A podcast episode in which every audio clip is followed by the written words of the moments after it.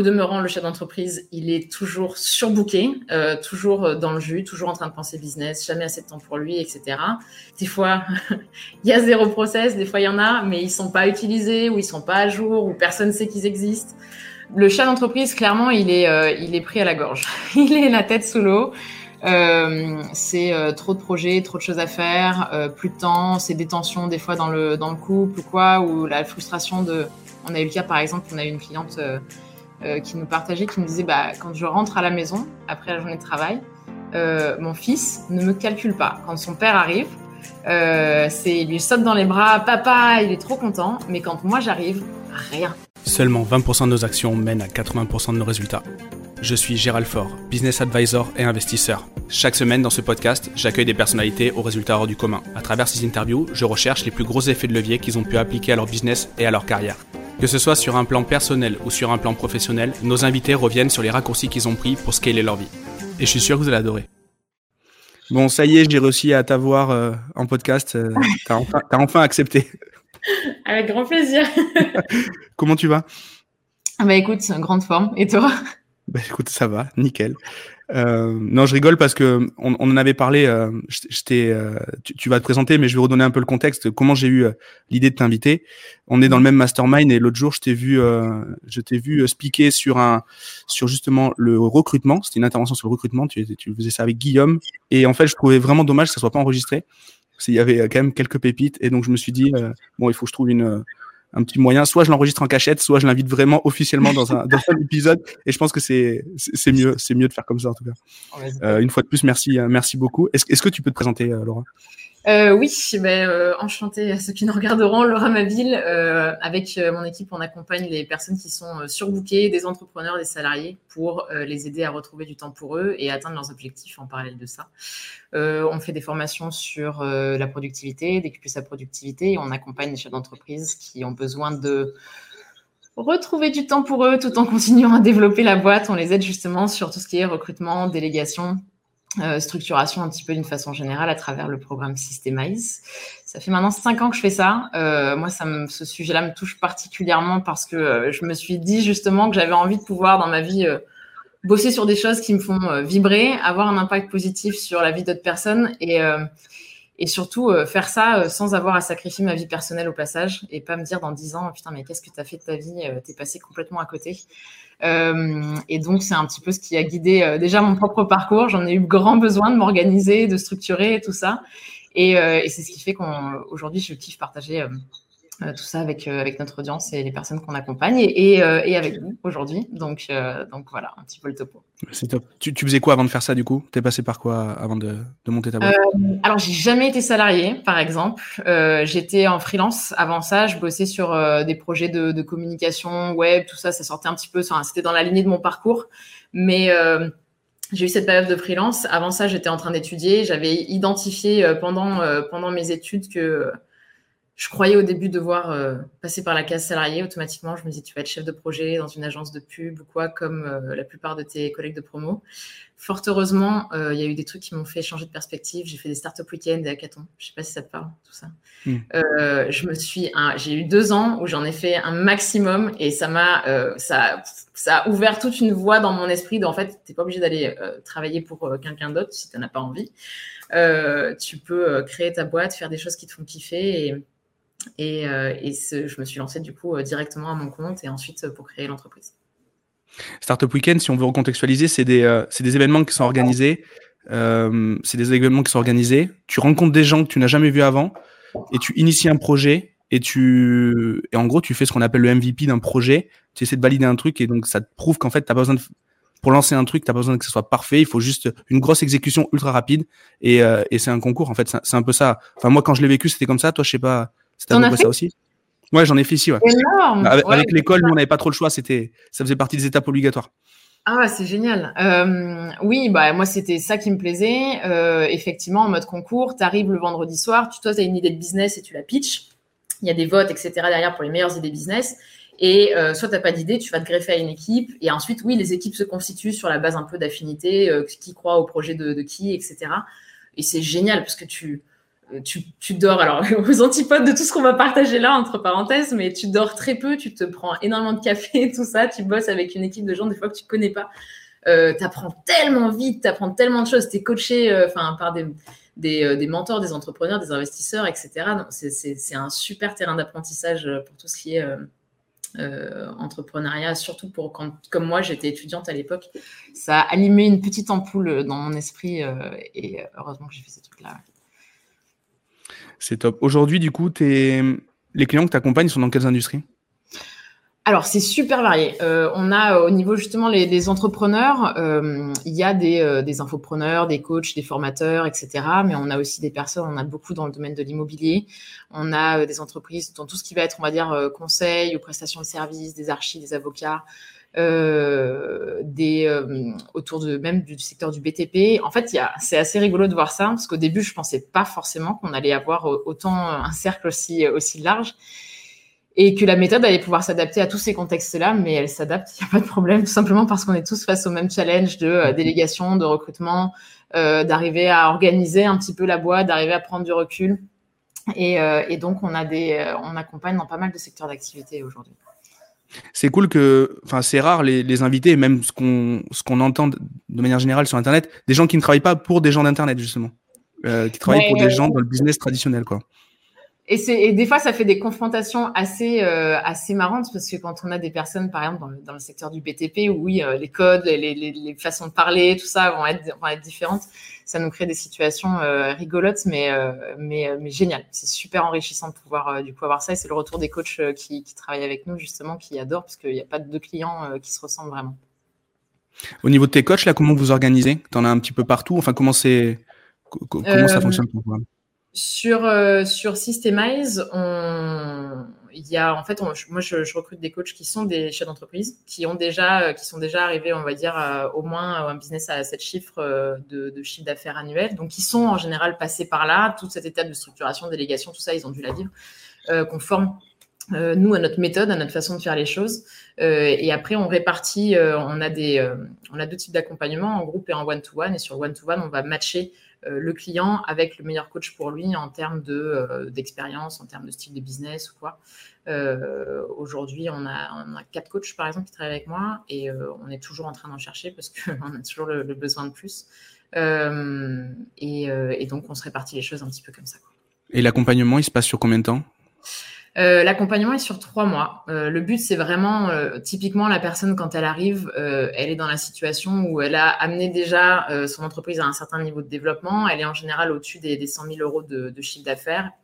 Ça va aller de 100 000 euros de chiffre d'affaires à plusieurs millions. Des fois, le challenge va être un petit peu à un niveau différent.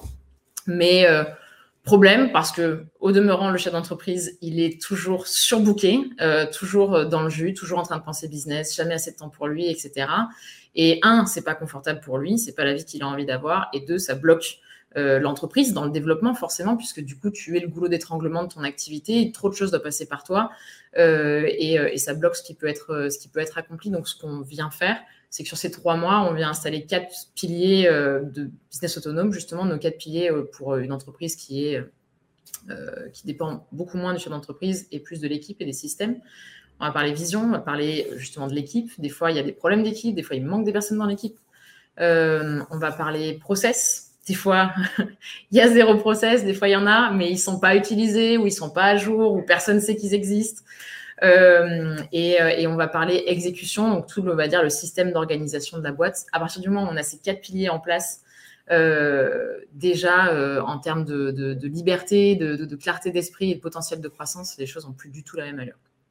Et quand tu arrives dans une boîte, le, le plus souvent, hein, faisant une grande, une grande généralité, mais tu la trouves dans quel état la boîte? Et le, et le, le chef d'entreprise, il est dans dans quelle position? Euh, le chef d'entreprise, clairement, il est, euh, pris à la gorge. il est la tête sous l'eau. Euh, c'est trop de projets, trop de choses à faire, plus de temps, c'est des tensions des fois dans le, dans le couple ou quoi, ou la frustration de. On a eu le cas, par exemple, on a eu une cliente qui nous partageait, qui nous disait bah, quand je rentre à la maison après la journée de travail, mon fils ne me calcule pas. Quand son père arrive, euh, c'est, il lui saute dans les bras, papa, il est trop content. Mais quand moi j'arrive, rien.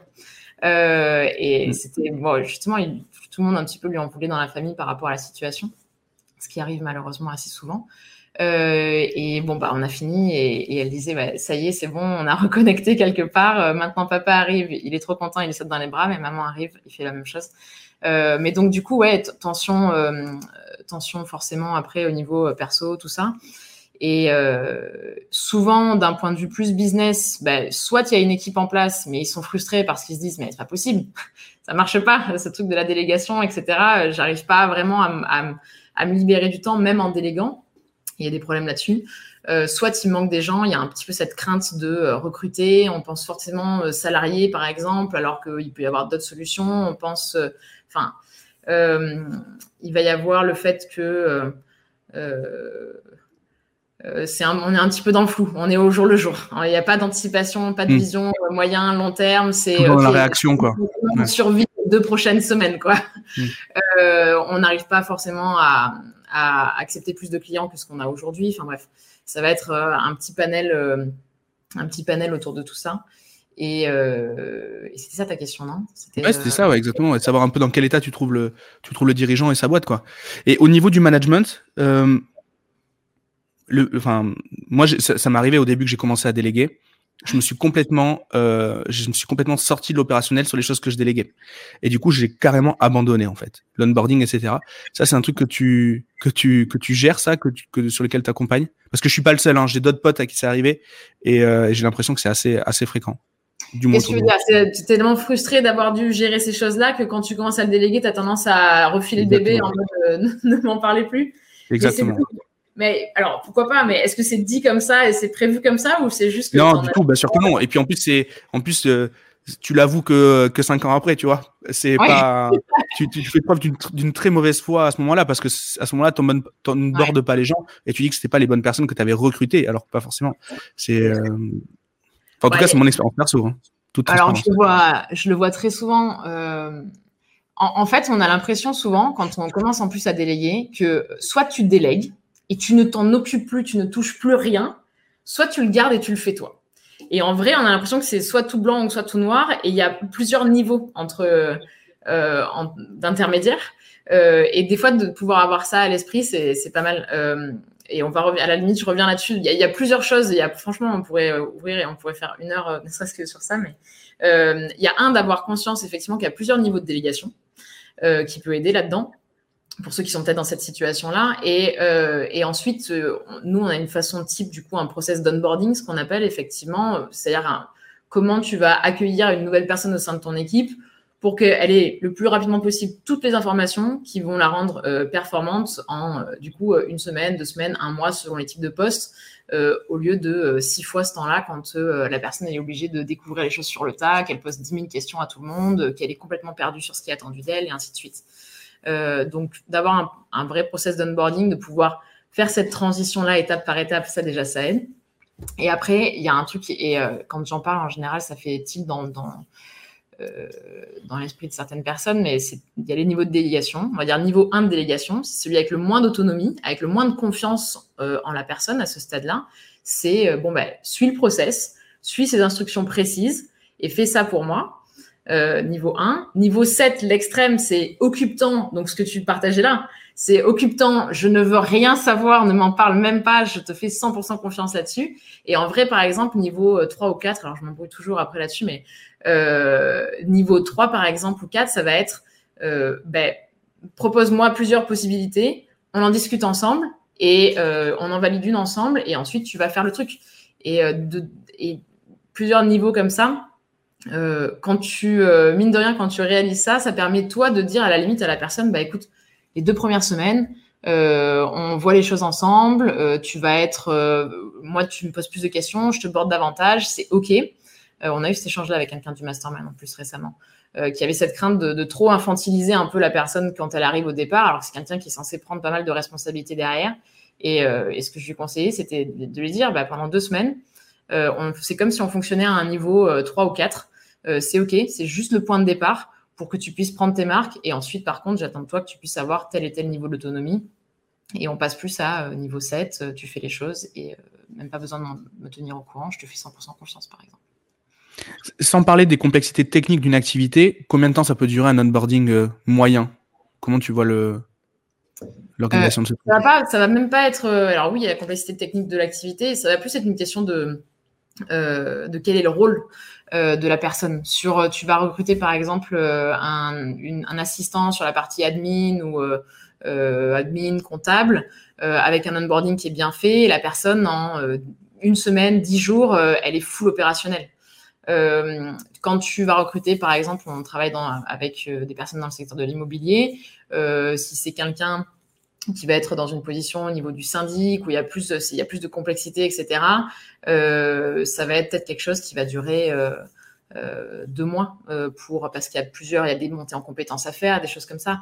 Mais euh, dans tous les cas, en fait, ce temps-là, euh, on a tendance, souvent, on a tendance à complètement le squeezer, à se dire, hein, il faut vite quelqu'un, euh, je vais mm. la former sur le tas, etc. Normal, parce qu'on est toujours un petit peu dans l'urgence. Mais c'est là où derrière, on a un petit peu la boule au ventre de se dire, putain, si cette personne, elle s'en va ou elle le fait pas, il va falloir que je me retape toute la formation, qu'on réexplique tout à une autre personne, il va falloir reprendre tout ce temps-là. L'idée du, process d'onboarding, c'est qu'on pose tout, on enregistre, il y a des documents, des choses, etc qui permettent de faire en sorte qu'après qu'il y ait une personne, dix personnes qui doivent passer par là, le, temps, le temps de, que ça demande n'est pas multiplié par dix. Au contraire, euh, on, gagne beaucoup de temps. Ouais, tu capitalises quoi. Ouais, carrément. Mm, mm. Et du coup, tout à l'heure, on, en off, on parlait un petit peu des, mots-clés qu'il fallait euh, qu'on allait utiliser dans, dans l'épisode. Quand je t'ai parlé de productivité, tu m'as parlé de deux niveaux de business, de deux, euh, de deux levels de business par rapport au chiffre d'affaires, etc. Est-ce que tu peux l'expliquer ici Oui, en fait, c'est que quand on est dans l'optique d'avoir plus de résultats en moins de temps. Moi, c'est mon dada, c'est ce qu'on fait dans l'activité. Il y a deux niveaux. Soit on va venir euh, travailler notre productivité personnelle. Donc toi, Gérald, que tu sois plus efficace, moi que je sois plus efficace et que le chef d'entreprise, d'une façon, dans son organisation à lui, soit déjà plus efficace. Ça, c'est ce qu'on va appeler la productivité euh, perso. Et il y a un deuxième niveau, c'est quelque part en fait la structuration, on va dire plus la productivité de l'organisation, de l'équipe déjà de, l'entreprise.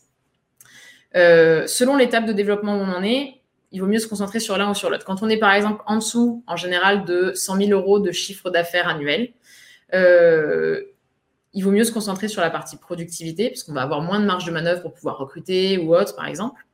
Euh, et c'est là où on va pouvoir avoir, c'est là où on doit se focus pour jusqu'au moment où on passe ce cap en termes de chiffre d'affaires et où on va pouvoir passer à l'étape de structuration. Il y a quelques exceptions à ça. Quand tu es freelance, quand tu vends ton temps, de base, tu vas peut-être des fois te heurter à, la limite plus tôt et il va falloir, euh, on va dire, anticiper, mais d'une façon générale, 100K. Au-dessus de 100K, à ce moment-là, même si on n'est pas super organisé euh, chef d'entreprise, on aura tout à gagner, on aura plus de temps à se libérer et plus de résultats à obtenir en se concentrant sur la structuration. Euh, parce que, la bah, mine de rien, productivité personnelle, même si on optimise notre temps à nous au maximum de ce qui est possible. On n'a toujours que 24 heures dans la journée. Donc, euh, à un moment donné, on se heurte dans tous les cas à cette limite-là. Alors qu'au niveau de la, de la structuration, de l'organisation de l'entreprise, comme il y a d'autres personnes, comme il y a, d'autres leviers, euh, là, il n'y a, plus de limite, en fait, euh, à ce qu'on peut faire. donc, à ce moment-là, c'est plus structuration. Et je me posais la question au niveau. là, tu me mets des, des échelons en termes de chiffre d'affaires, c'est justement pour avoir les moyens de, recruter, les moyens de structurer, etc. Mais en termes d'état d'esprit, parce que c'est quand même quelque chose de déléguer quelque chose, surtout quand on l'a fait personnellement pendant des années ou des mois ou peu importe, le transmettre à éventuellement un inconnu, faire confiance. Là-dessus, comment tu, gères ce truc-là, toi? Ben, C'est clairement un, Ça fait grincer des dents beaucoup de personnes. Effectivement, le fait de faire confiance, le, ce, truc de se dire euh, personne ne pourra le faire à ma place ou euh, personne ne fera aussi bien que moi. Euh, de confier des fois les accès, des trucs comme ça. Enfin, il y, a plein de niveaux effectivement là-dessus. Euh, faut juste se, dire à un moment donné, il faut reconnecter à, ok, si euh, là, tu as un problème avec ça aujourd'hui, bon, un, c'est complètement normal. C'est complètement normal de ressentir un petit peu ces, blocages-là. Mais il y a deux options. Soit tu y vas quand même, tu sais, et il y aura des petites erreurs, il y aura des ajustements, il y aura des choses qui, euh, vont être à peaufiner des trucs où tu auras délégué, tu le regretteras, mais au final, tu auras quand même énormément avancé derrière. Et c'est ce qui te permettra d'avoir euh, un modèle d'entreprise où tu peux avoir de la croissance, tu peux avoir des résultats, euh, de beaux résultats sans que ce soit euh, ta vie qui trinque au passage. Soit tu dis non, non, non, non, non. Et ça a été mon cas. Hein. À un moment donné, je me suis dit, moi, je veux surtout plus travailler en équipe. Euh, je, veux la, boîte qui fait le million en étant euh, seule, le mythe du. Enfin, c'est pas un mythe, il y en a qui le font, mais le, la boîte à un million solo. J'en suis revenue parce que la réalité de la boîte à un million solo, dans la plupart des cas, ça va être que c'est toi qui fais tout, quoi. C'est toi qui fais tout, tu plus de vie, tu t'occupes de tout, même les choses qui te prennent la tête. Euh, tu, tu, tu, passes pas ton temps sur les choses qui te font vraiment le plus kiffer. Et donc, faut, faut être bien conscient que quand on est dans cette posture-là, on est à un carrefour. Soit tu as l'option, ça me fait peur, mais j'y vais quand même, délégation, etc. Et au bout du compte, c'est ce qui te permettra d'avoir une vie euh, épanouie à tous les niveaux. Euh, soit tu dis non, non, non, surtout pas, pas d'équipe, je veux pas avancer là-dessus, et tu t'accroches quelque part aux peurs que tu peux avoir à l'instant T. Et c'est euh, la voie de bah, tu continues à continuer à travailler plus, toujours plus, des résultats qui stagnent ou qui peuvent baisser. Et faut être conscient voilà, des deux, enfin, ce que, ce que cette décision-là amène. Mais c'est normal que ce soit flippant, c'est normal qu'il y ait de la résistance là-dessus, c'est le chemin, quoi, comme il dit.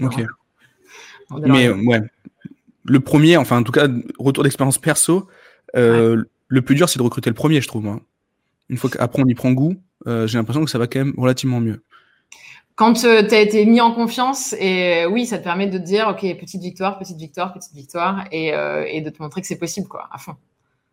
Tu conseilles de, on, va revenir après, on a toute une partie sur la méthode, tes conseils pour, pour mettre en œuvre tout ça, mais commencer par un poste type bras droit ou au contraire des postes avec qui sont plus loin dans l'opérationnel type SAV, type même si c'est hyper important, hein, il n'y a pas de, de jugement là-dedans, mais ça, dépend, ça dépend du niveau de développement de l'entreprise. Euh, quand, euh, par exemple, euh, si vous êtes plutôt en mode justement plus proche des 100 000 de chiffre d'affaires de chiffre d'affaires annuel, que c'est la première fois, etc., que, que vous allez recruter, on va commencer plus avec au minimum la base de n'importe quel entrepreneur de déléguer par exemple la partie admin, compta ou SAV, opérationnel pur, des choses comme ça donc plutôt dans l'exécution.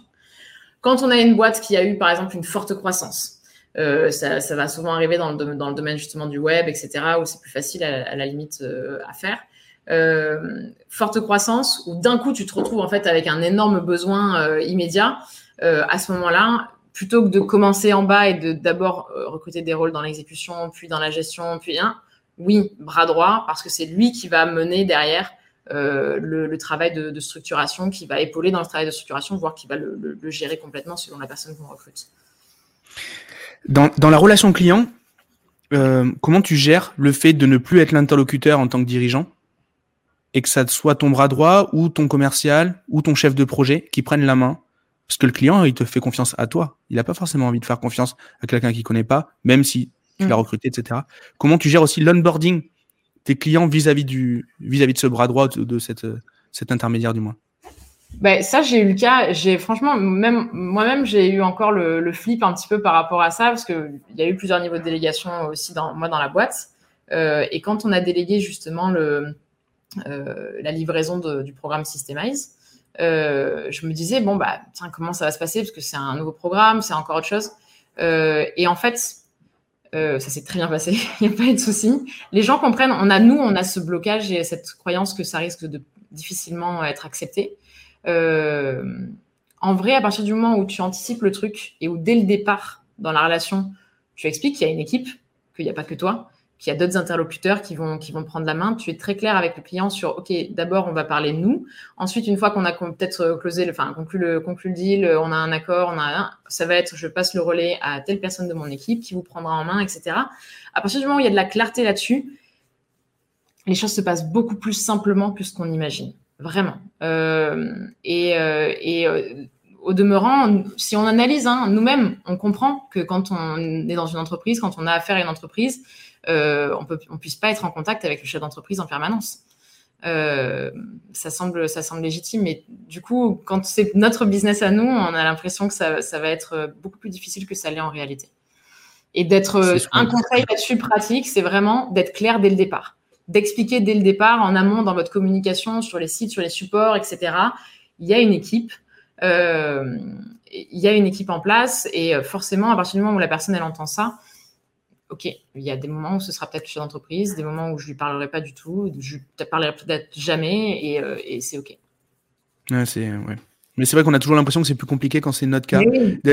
Quand tu fais un tour de table, que tu connais pas les gens, tu te présentes par exemple genre mastermind. oui, alors euh, moi c'est différent. Mais le mec on ne sait pas de quoi il parle tu vois. Il, de suite tu vois il commence par je suis différent euh, on est ouais on est il y a, en effet on est souvent différent des autres c'est le principe mais mais on, on, a on a un vrai problème avec ça hein. et en termes de marketing je le vis à titre perso. Quand je market mes propres produits 9 fois sur 10 c'est de la merde hein, il faut pas se mentir. Euh, c'est vraiment nul. Alors que bon pour mes clients je m'en sors pas trop mal mais bon c'est comme ça. Je peux pas te croire ça. Bon, alors là pour le coup je te promets que c'est plus de la fausse modestie c'est vraiment euh, ok si, euh, du coup, admettons, je, veux, je veux déléguer ma, mon premier collaborateur. On imagine, on fait le cas, je suis à 150 000 euros de chiffre d'affaires par an et je veux déléguer mon premier, euh, euh, mon premier collaborateur. Je suis consultant, par exemple, ou mhm. coach. Qu'est-ce que tu, est-ce que tu as une méthode à apporter? Alors, il y a, y a, la méthode qui nous sert euh, quoi qu'il arrive, par exemple, et que je peux vous partager là. Et après, il y a, par rapport à cette situation-là, j'ai envie de dire, il va y avoir deux, deux pistes qui vont revenir le, plus souvent, peut-être trois. Allez. Euh, méthode de toute façon, quand vous êtes dans une logique où là, vous dites, euh, ouais, ça, ça c'est moi. Je travaille trop, je fais trop de choses, je fais des choses qui me prennent la tête dans mon business, je sais que c'est en train de me bloquer, j'ai pas le rythme de vie que j'ai envie d'avoir. Euh, la, la première étape par laquelle on passe, c'est de venir analyser comment vous passez votre temps. Euh, nous, on a un template, ce qu'on appelle un mapping de la charge de travail qu'on passe aux personnes qu'on accompagne là-dessus, où on leur demande, idéalement à l'échelle d'une semaine, de venir écrire tout ce qu'ils font. Ça pique un petit peu pour certains, c'est ok. Euh, c'est plein de prises de conscience souvent euh, sur ah putain mais oui je fais ci je fais ça mais c'est pas étonnant que ça arrive pas. Enfin, mais c'est de là sur, sur ça qu'on va se baser justement pour venir se dire ok donc ça c'est toute la charge de travail que tu gères aujourd'hui. clairement qu'est-ce qu'on peut venir déléguer, grouper certaines choses et identifier des postes potentiels euh, sur lesquels euh, à recruter parce qu'on va se dire, bah, tiens, en fait, tu gères tout le support client. Euh, le support client va le déléguer. C'est toi qui fais la facturation, c'est toi qui prépare les dossiers pour le, pour le comptable chaque mois. On délègue. Ça va peut-être être que, au contraire, ah bah oui, tu passes quand tu fais, bon, par exemple, dans notre domaine, un webinar, tu passes 20 heures derrière à faire des appels de vente. Bon, bah, il va nous falloir quelqu'un sur ça. donc, c'est là où on va pouvoir voir dans le concret OK, quelles, sont les priorités et euh, qui est-ce qu'on peut venir euh, recruter, potentiellement qu'est-ce qu'on peut venir déléguer? C'est pareil aussi pour des personnes qui ont déjà une équipe en l'occurrence, hein, mais donc c'est la première étape et sur ça, on va venir justement faire deux choses. Un, identifier des quick wins, des fois des victoires rapides. On cherche juste à pouvoir soulager la personne déjà un petit peu avant de rentrer dans le chantier. donc des choses qu'on peut venir déléguer très rapidement, etc. Et derrière ça, on vient identifier quelque part l'équipe idéal.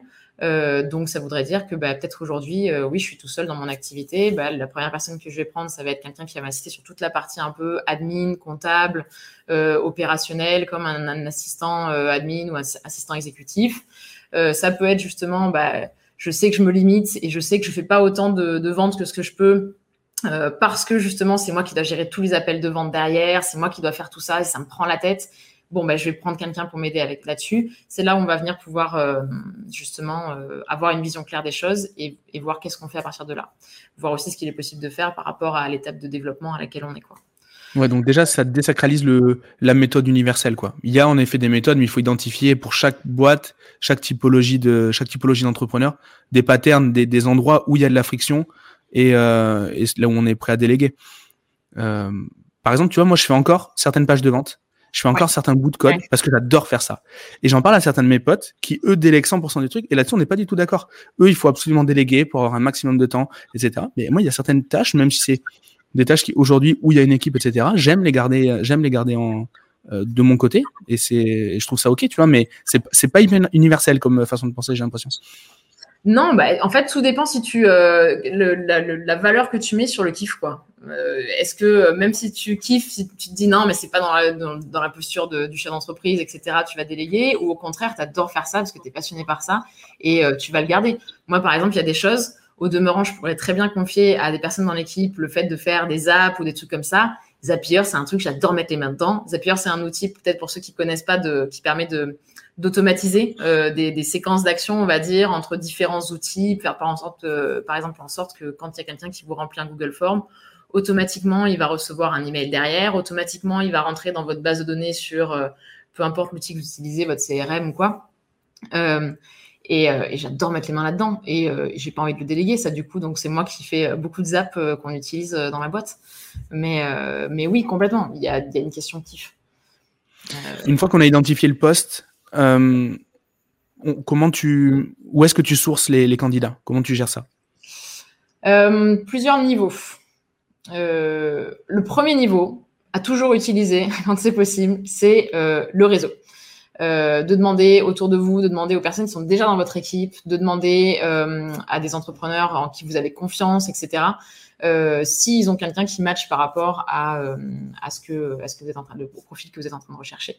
Euh, parce que c'est là où ça, ça, va souvent permettre d'aller le plus rapidement, on va dire, quand on a quelqu'un qui nous a été recommandé, on sait que c'est une valeur sûre et on peut y aller beaucoup plus facilement. on va dire premier niveau. Deuxième niveau, quand on a une audience, quand on a des personnes qui sont, ne serait-ce même quand on n'est pas forcément en business en ligne, mais qu'on a une newsletter avec des personnes qui nous suivent, etc. Même si vous cherchez un poste très spécifique et que forcément il n'y a pas de, euh, je sais pas moi, développeur sur un truc euh, très complexe euh, dans votre audience, ils peuvent connaître, les personnes dans votre audience peuvent connaître quelqu'un qui. Donc, deuxième niveau, c'est d'en parler dans votre audience. Et, et troisième niveau, ça va être d'ouvrir à des sites de recrutement, des choses comme ça. Euh, et à ce moment-là, nous, celui sur lequel on a le meilleur ratio en termes de volume de candidature et quand même de qualité de candidature pour nous, pour nos clients, c'est Indeed. Euh, et en plus, on peut automatiser euh, des choses là-dessus. Ça, c'est génial.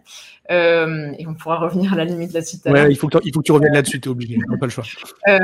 Sur, sur Indeed, où là, on va ouvrir. Mais, mais on essaie vraiment de partir sur, un, le réseau.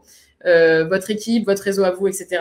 Deux, votre audience. Pourquoi? Parce que déjà là-dedans, on a des personnes qui kiffent ce que vous faites. On a des personnes qui, euh, euh, euh, sont déjà fans de la mission, qui, vous connaissent, etc. Donc, ça va être beaucoup plus, simple d'avoir des, personnes qui sont un bon fit, beaucoup plus de chances de les avoir. Et, et, ensuite, on ouvre à des personnes qui potentiellement ne connaissent pas. On va dire dans la 80% des cas, on va faire ça.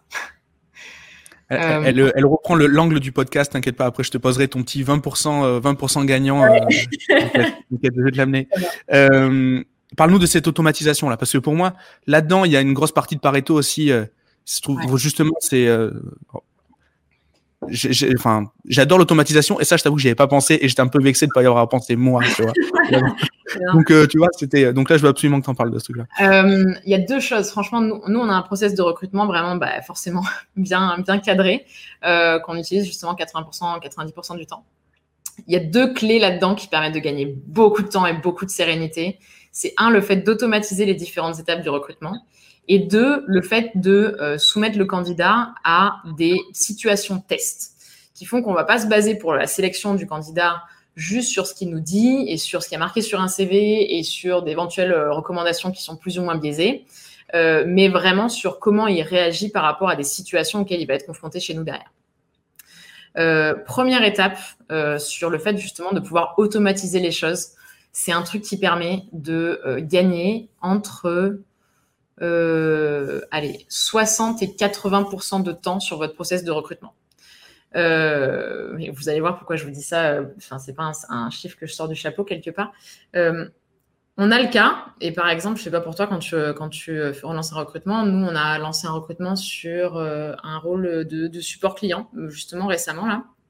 On a eu 150 candidats. La plupart des gens reçoivent les 150 candidatures, et vont se farcir les 150 candidatures. Normal, hein, il y a des personnes motivées, c'est génial d'avoir autant de personnes motivées qui, euh, qui, ont envie de bosser avec nous. Euh, et, mais ça prend un temps fou d'aller consulter toutes ces candidatures-là, de faire des retours aux personnes, souvent qui, qui ne sont pas faits, c'est pas, c'est vraiment pas une super expérience.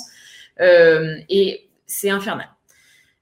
Nous, ce qu'on fait, c'est qu'on va automatiser les choses pour se concentrer que sur les allez, 20 à 40% des gens les plus motivés parmi ces 120 ou 150 candidats-là.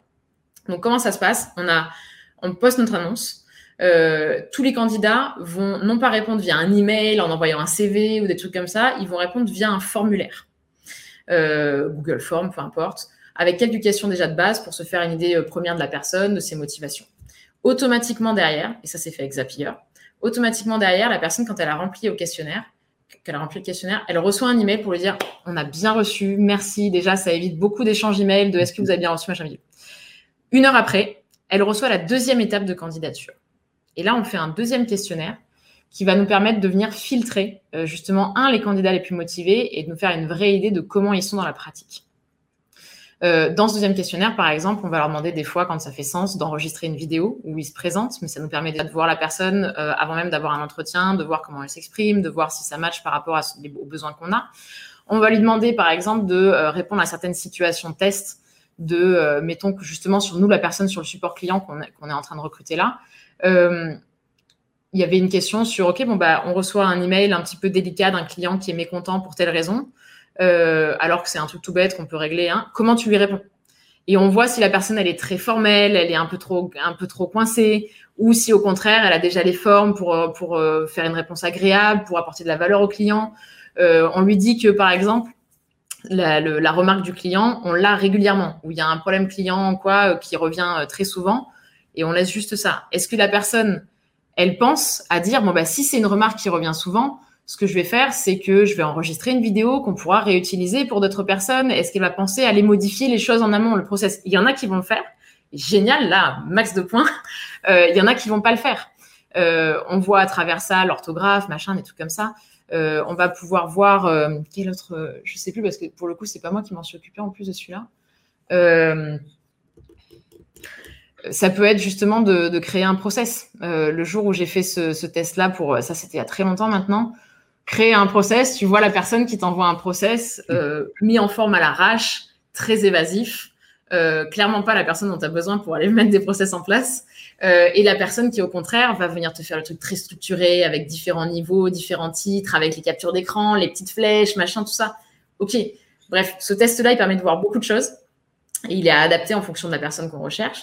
Euh, et c'est là où je dis que ça fait gagner entre 60 euh, et 80% parce qu'en règle générale, il y a entre 20% et 40% des personnes qui ont fait le premier questionnaire qui vont vraiment venir remplir le deuxième. Donc, en termes de nombre de candidatures à absorber, Ils répondent à toutes les annonces, c'est ça en fait Non, ils, prennent, la, prennent la peine de répondre à un deuxième questionnaire. Oui, euh, Il y en a qui n'ont même pas, qui sont en train de répondre à toutes les annonces qui leur passent, euh, qui leur passent sous les yeux quelque part des fois. Euh, mais qui sont pas forcément particulièrement motivés à aller travailler dans cette boîte-là, dans notre équipe. Euh, et là, ça permet déjà de faire une différence en termes de motivation, en termes de suivi, en termes de est-ce que la, personne arrive du coup après au niveau des compétences, au niveau de ses qualités, à euh, être un bon fit pour le poste ou pas. Donc dans la logique, je reprends premier questionnaire, deuxième questionnaire, on filtre, et c'est à ce moment-là seulement qu'on vient analyser les candidatures. Tout le reste, c'est fait automatiquement, que des relances de mails automatiques, que du suivi automatique. Et les gens apprécient tellement ça d'être tenus au courant, de, euh, savoir exactement ce qui va se passer. Ça, déjà, c'est un, ça fait une grosse différence. En termes de marque employeur aussi, en termes de qualité pour le candidat, euh, ça fait c'est une grosse valeur perçue justement d'avoir euh, des retours, de voir que c'est organisé, que c'est pas à l'arrache. Ça doit forcément le rassurer de voir que c'est que c'est cadré quoi. Hein on a des retours. Moi, j'ai justement des clients avec qui on met en place ce, système-là. Ils me disent, mais j'ai des personnes qui me remercient. On ne les prend pas, mais ils me remercient quand même parce qu'ils ont rarement, ils ont trouvé la façon de faire super intéressante. Ça les a vraiment aidés à se projeter dans le rôle. Euh, et euh, on les tient au courant, on les respecte vraiment de ce point de vue-là quelque part. Euh, il y a des plusieurs clients qui nous disent, bah, j'ai des personnes qui me remercient, j'ai jamais vu ça quoi. Et comment tu gères si c'est des profils, admettons, qui sont fortement recherchés? Je sais pas, où il y a une vraie, euh, il, y a une, vraie pression, mais côté, euh, pas côté candidat. C'est vraiment compliqué pour le, recruteur justement. Là, ça va être une stratégie à ce moment-là différente parce que oui, euh, selon les profils, c'est là où typiquement on va plus se reposer sur les premières étapes dont on parlait tout à l'heure, donc le côté réseau, le côté ça pour aller sourcer des personnes, parce que selon le, on va dire le, niveau du profil, la personne n'est pas forcément en train de répondre à des annonces pour trouver du job. Euh, et, euh, effectivement, quand euh, elle est dans une position de plus de, entre guillemets, de, force, où elle va avoir plein de propositions, euh, elle va peut-être pas aller forcément au, bout du, système si, si elle n'a pas forcément l'envie. Quoi. Donc à ce moment-là, on est plus sur les premières étapes. Un, sourcing par rapport au réseau ou quoi, et d'aller plus au contact direct. ou alors, après via d'autres leviers, mais à ce moment-là, la dynamique est un petit peu différente. À quel moment tu conseilles de se faire, accompagner dans le recrutement? Donc vraiment la sélection, pas la mise en place de tout ça, mais vraiment la sélection des candidats. Est-ce que pour toi, il faut absolument le déléguer rapidement ou il faut. Euh, moi, ça n'a jamais été un succès, la fois où je l'ai délégué. Euh, je l'ai délégué trois fois et la personne était pourtant une personne de qualité, mais ça n'a pas été, ça pas été euh, fou en termes de profil. J'aurais pas choisi ce profil-là, je pense. je pense qu'il y, y, a une vraie douleur sur le recrutement quand justement tu n'as pas déjà un process automatisé et sur lequel tu es serein sur le fait que ça puisse te permettre de sourcer les bonnes personnes. Euh, avant d'aller, nous, on a des personnes, euh, des, boîtes, des fois, là, je pense à une euh, qui a une 30, 30, entre 30 et 40 euh, salariés. un gros problème sur la partie recrutement, beaucoup de turnover parce que justement, c'est eux, ils trouvent pas les bonnes personnes à chaque fois. Et ils ont essayé énormément de choses, tests psychologie, cabinet de recrutement, etc., machin. on a mis en place justement ce système-là qui a permis de sourcer les choses, d'automatiser, de, avec les mises en situation de test, d'avoir une idée beaucoup plus euh, fine de euh, ok comment la personne va vraiment agir dans la pratique. Euh, et c'est le meilleur, c'est les meilleurs candidats qu'ils ont eu depuis un moment, quoi, en, en mettant en place ce process-là. Donc il y a une vraie. C'est eux qui, c'est eux qui vont analyser la data, c'est pas un cabinet de recrutement justement. Non, c'est eux qui analysent la data. Parce Mais vu qu'il y a moins de boulot, c'est moins, c'est moins fastidieux. À, à, réaliser. Là, par exemple, nous pour le recrutement en cours, il y a bon, on est passé de Shit, Sharon, t'es là? Je suis désolé. ok. Euh, on est passé de 150 candidats à 40 euh, euh, personnes qui ont répondu à la deuxième étape. C'est ces 40 candidats-là qu'on analyse. C'est en l'occurrence une personne de mon, équipe, mon responsable opérationnel, qui, analyse les candidatures là et qui va faire ressortir les, les, meilleurs sur la base justement de comment ils se sont comportés aux situations test. donc, un, ça te prend moins de temps. Deux, tu es beaucoup plus rassuré sur ta propre capacité à pouvoir pour le coup, euh, à pouvoir pour le coup arriver à vraiment identifier quelle sera la bonne personne. Donc, euh, quand tu recrutes des personnes, on va dire, qui sont effectivement pas forcément à un niveau d'expertise très pointu ou très spécifique, euh, c'est une très très bonne option. Il n'y a pas besoin de forcément d'aller d'aller venir, enfin, passer par un cabinet de recrutement ou des choses comme ça, en l'occurrence. Mais ça peut être déjà délégué en interne à des personnes de l'équipe j'ai des personnes, des clients qu'on accompagne là-dessus, ils le délèguent directement à quelqu'un qui est leur bras droit, euh, une personne sur l'opérationnel, qui met en place tout le système euh, et qui va faire derrière euh, tout de, ouais, qui, met en place de A à Z et eux, ils arrivent pour la partie d'entretien, par exemple. Hmm. Avec eux, les meilleurs profils, ils ont quelqu'un qui a géré tout de A à Z et eux, ils sont là pour faire un entretien téléphonique. Et des fois, c'est le deuxième entretien téléphonique, il y en a déjà eu un auparavant, avec les trois meilleurs profils, on va dire, qui sont, qui sont sortis du, du recrutement. Là-dessus, avec ce filtre-là qui va enlever 20% euh, par étape quasiment euh, euh, à chaque à chaque bah, à chaque étape du, process quoi. Pour ceux qui ont peur justement de ne pas avoir assez de candidats en entrée, comment tu comment tu, tu veux gérer ça? Comment tu comment tu leur expliques le point? Ben, On revient sur on revient sur le tout de tout à l'heure, c'est-à-dire que s'il y a un enjeu sur plus le volume à gérer, ça c'est une très bonne effectivement un très bon filtre à avoir. S'il y a un enjeu plus sur le fait d'aller venir trouver le bon profil sur une expertise spécifique ou quoi, c'est plus là où oui, euh, tu vas pouvoir aller euh, soit euh, faire du sourcing, enfin, c'est pas faire du sourcing, c'est utiliser ton, ton réseau pour avoir des mmh. recommandations, avoir des bons profils, soit toi, éventuellement aller sourcer ou déléguer là un cabinet de, recrutement, de, recrutement en l'occurrence. Là, c'est différent. la dynamique est différente. Mais pour beaucoup de attention parce que voilà, souvent on a l'impression du coup que ça doit être le premier réflexe et euh, c'est vraiment que quand on a euh, nous on, a utilisé ce process euh, pour des, des, assistants dans la partie opérationnelle, pour des, des rôles de responsables, pour des, des directeurs opérationnels même et, et, on a eu de, de super de super retours, des personnes qui ont vraiment embauché les gens derrière en utilisant ce process là. Donc euh, on a souvent plus de, plus de retours que ce qu'on imagine. Mais après, bien sûr, oui, quand c'est des expertises particulières ou quoi, euh, réseau et éventuellement cabinet. J'avais une question par rapport au contexte euh, sanitaire. Il y a beaucoup de gens en télétravail. Toi, de ton côté, est-ce que tu as eu, tu, tu sens en fait que la mentalité vis-à-vis de l'emploi, vis-à-vis du télétravail, etc., ça a changé ou pas encore, ou tu penses que c'est que éphémère? Je suis biaisée parce que j'ai envie de dire que ce serait tellement. Nous, on est tout en télétravail de base euh, et c'est tellement bien. Mais euh, euh, non, j'ai l'impression, ça va dépendre pareil des secteurs d'activité, mais il y a beaucoup de secteurs, par exemple, avec qui on va travailler là et où je vois que bon, bah, le télétravail, c'est un mal nécessaire à l'instant T, quelque part. Et dès qu'ils en auront l'occasion, ils essaieront de revenir sur, sur plus quelque chose de normal. Je pense qu'il y aura par contre vraiment. C'est pas qu'on va passer beaucoup plus en full télétravail, mais plus de souplesse là-dessus sur le fait de peut-être faire deux, trois jours au bureau et deux jours en télétravail ou quoi. Ça, oui. Ça, je pense vraiment que parce que chacun aura vu, on va dire, euh, l'intérêt de, cette façon de faire là. Euh, mais il y en a aussi, j'ai l'autre retour pour le coup, on fait des, en accompagnant plus sur la partie productivité euh, des, équipes de, grosses boîtes. C'est eux qui en ont marre du télétravail parce que parce que d'être à la maison, tout ça, avec les petits, avec avec la famille, tout le temps.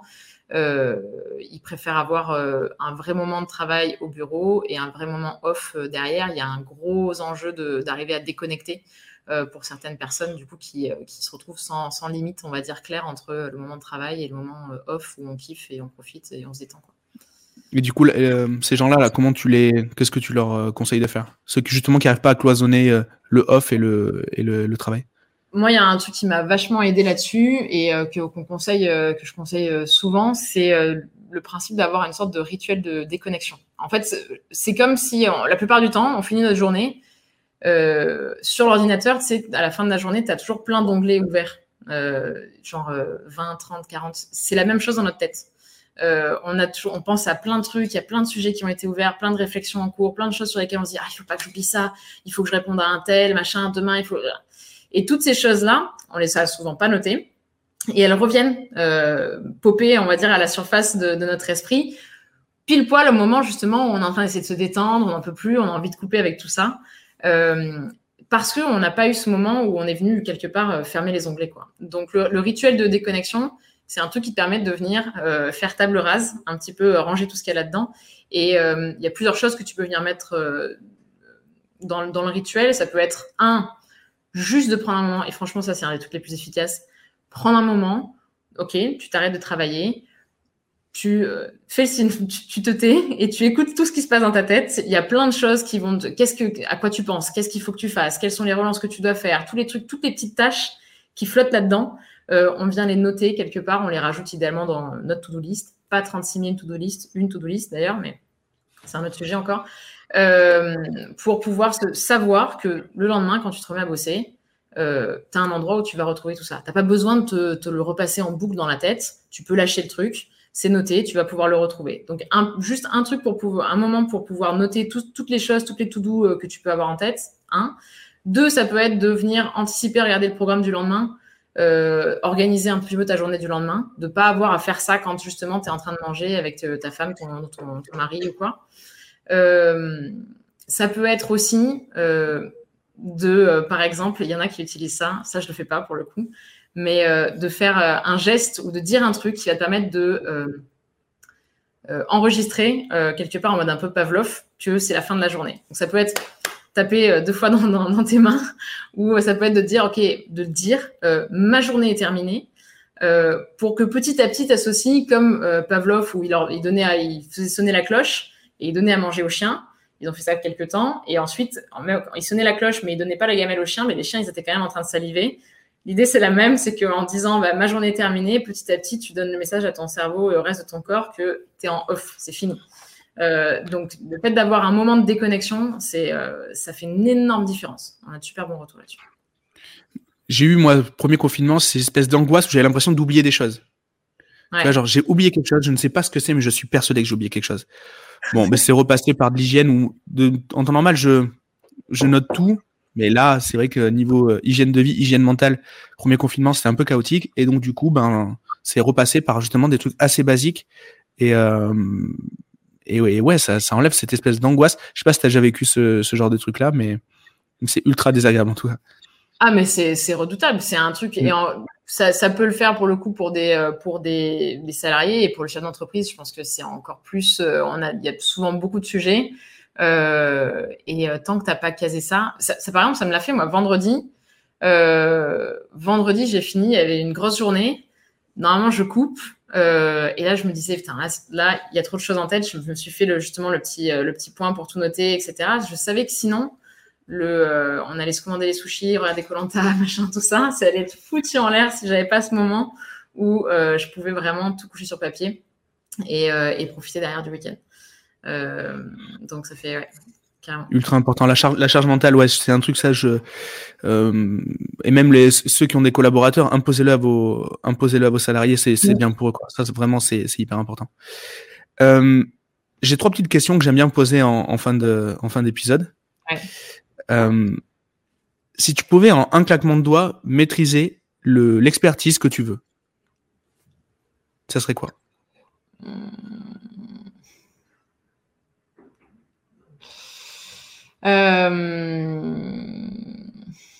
Je dirais, euh, je dirais sur de la partie, euh, parce que c'est mon terrain de travail du moment, donc sur la partie mindset, développement de mindset. Il y a beaucoup de choses qui sont à la racine autour du mindset, et c'est autant sur le reste, justement, gestion du temps, machin, je me sens déjà à l'aise.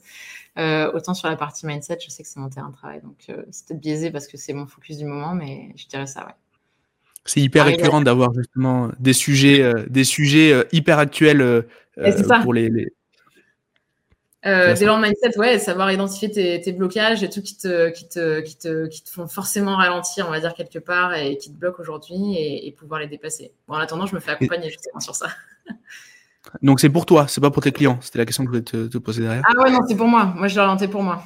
C'était pour les clients et tu voulais dire?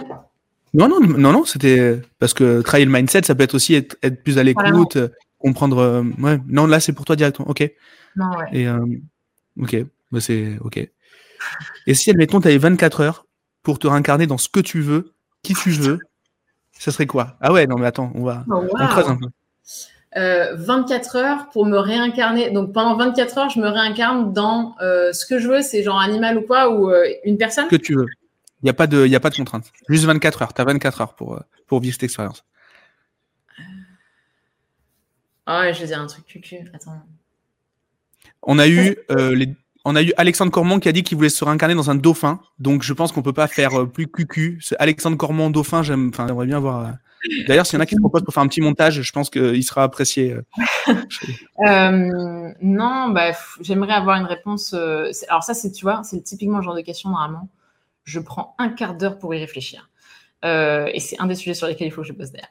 Mais euh, là, je dirais tout de suite un, oiseau, un aigle, un truc comme ça pour le côté euh, de voler. Mais justement, c'est, j'aimerais avoir quelque chose de, de plus excentrique à partager, mais je vais devoir rester sur cette réponse-là. Le but, c'est justement d'être sincère. Donc, ok, très bien, c'est noté. Un oiseau.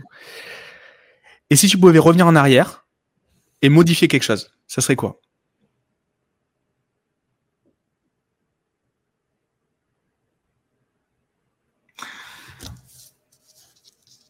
Rien. Euh, rien du tout. Rien du tout, rien du tout. Euh, je viens de lire ce bouquin euh, qui dit que la vie arrive, ne t'arrive pas à toi, quelque part en mode agressif, mais arrive pour toi, bon comme mauvais. Et quelque part, il y a un truc à en retirer. Donc, pareil, je vais rester sur cette idée-là, je change rien. Bon, bah, c'est très bien. Bah, tu vois, du coup, Laura, où est-ce qu'on peut te retrouver si on veut suivre un peu ton boulot, savoir ce que tu fais? Euh, eh ben deux, deux choses principales. Bon, forcément, il y a Instagram, tous ces trucs-là, mais euh, pour euh, récupérer justement pour ceux qui veulent se libérer du temps et continuer à augmenter leurs leur résultats, il y a l'Happy Hour, c'est la newsletter hebdomadaire. Tous les vendredis, on envoie un email pour vous faire libérer une heure dans la semaine. Euh, donc, euh, grosse promesse, mais euh, c'est un tout nouveau format et trop contente, on a de super retours dessus. Donc, il y a l'Happy Hour. Et deuxième option pour ceux justement qui sont intéressés par tout le process de recrutement dont on a pu parler tout à l'heure. On partage tout ce process de recrutement-là, les modèles de messages, des exemples de missions test, comment automatiser les choses dans un dans Top Délégation. C'est le kit justement avec tous les, tous les, tous les outils, etc., prêts à être utilisés. Euh, et du coup, vous aurez le lien Top Délégation. En plus, il est à 47 euros en ce moment au lieu de 197. Euh, donc, euh, vous pouvez en profiter et vous aurez absolument tout pour commencer à justement faire votre recrutement express et avoir un super profil pour vous épauler. Ben, c'est top. C'est noté. Je mettrai le lien, le lien dans la description et sur les différents, les différents supports. Merci beaucoup en tout cas d'être venu aujourd'hui. Je suis vraiment content. Avec grand plaisir quand j'avais euh, quand j'imaginais ce podcast vraiment je voulais t'inviter ça faisait partie tu faisais partie de mes invités euh, phares donc euh, donc vraiment je suis vraiment cool qu'on ait pu le faire Et puis, et puis voilà, j'espère que j'espère que les gens bah, vont passer, enfin vont, vont, comprendre les enjeux en fait de, de, la structuration du recrutement. En tout cas, dans mon cas personnel, ça a été vraiment, ça a été vraiment un, une, un vrai sujet sur le scaling, en tout cas, de, de pouvoir de pouvoir déléguer. Ben encore une fois, merci et puis, puis à bientôt, Laura. Merci à toi, avec grand plaisir et à très vite. Bye bye. Ciao, ciao.